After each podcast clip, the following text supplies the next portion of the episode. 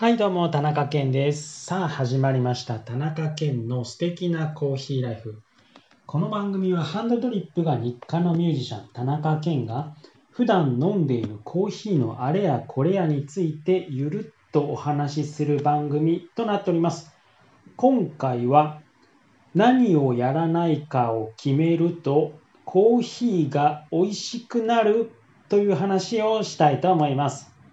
はい。あのね、あの、コーヒーをね、えーコーヒー豆をね、焙煎していってですね、で、あの、感じるんですけども、あのね、こう、焙煎をするときにですね、あの、そのゴールに、えーしてる、その味っていうんですかね、えーね、えーこういう味にしたいなっていうのをですね、あの、まあ、例えばこの酸味も、えー出そうとかね、コクも出そうとか、甘さも出そうとね、こうやってね、欲張るとね、美味しいコーヒーにならないんですよね。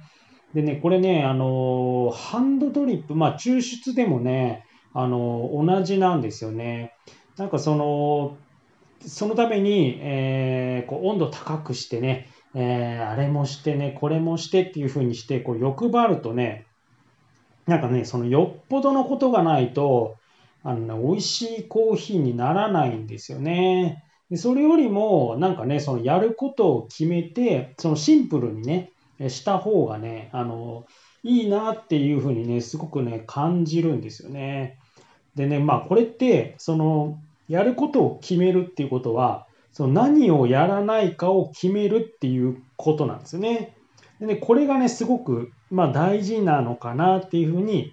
感じました。で、これって、まあ、その、コーヒーに限ったことじゃなくて、まあ、そのね、例えばまあ、その人生とかでもね、あの、ちょっとテーマでかくなりますけど、人生、まあ、いろんなことにもこう当てはまるなっていうふうにこう思うわけなんですよ。そのね、まあ、その、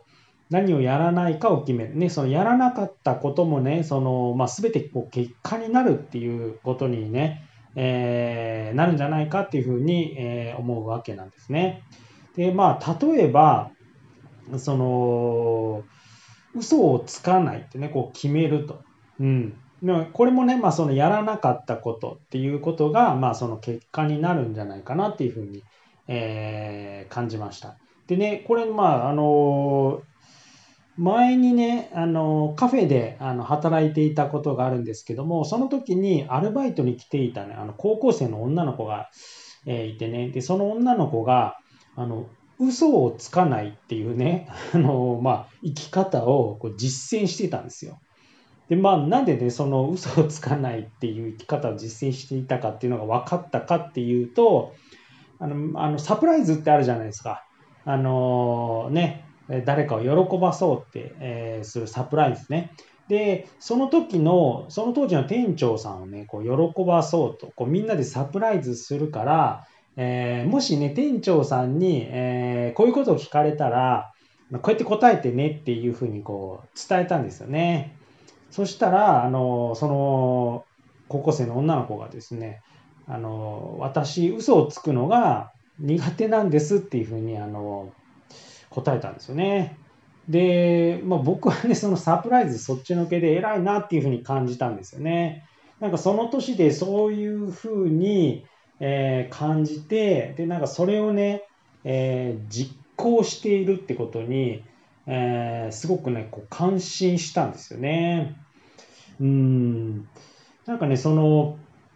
さっきのそのね、何をやらないかを決めるとコーヒーが美味しくなるじゃないですけども、ね、その、下手にね、嘘をつかないとこう決めるとですね、その、まあ、こう人生がね、こう豊かになる、うん、っていうことをね、あの、僕はね、その女の子からね、えー学びました。ね。えーこのね、何をやらないかを決めるっていうのもね、えーものすごくこう大事なんじゃないかなっていうふうにね、えー感じました。ね、これなんかやるぞってね、ばっかり思っているとね、その、やることばっかりにね、こう意識がい行きがちなんですけども、そればっかりこう考えているとね、あの、まあ、しんどいんでね、えーそのね、えー何をやらないか、ね、やらなかったことも、えーね、その自分の、え人生の結果につながるんだっていうふうに思うとですね、えー、少しね、楽に生きられるんじゃないかなっていうふうに思います。